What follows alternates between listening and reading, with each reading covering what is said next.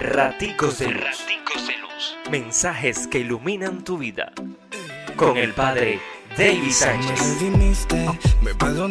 La paradoja de Jesús de Nazaret la presenta el Evangelio de este lunes.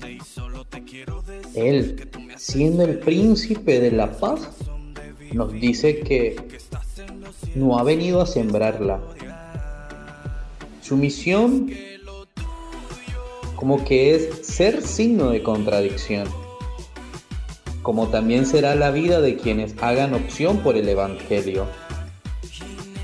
Las primeras dificultades las encontrarán entre los propios, entre los más cercanos, allí, la familia, los amigos, los compañeros de trabajo, donde transcurre la vida.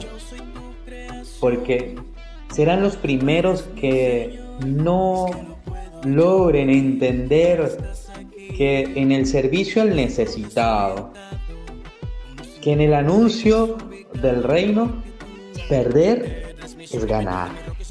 Te invito a que leas el Evangelio según San Mateo 10, 34 hasta el 11, 1. Dios te bendice, pórtate bien, es una orden.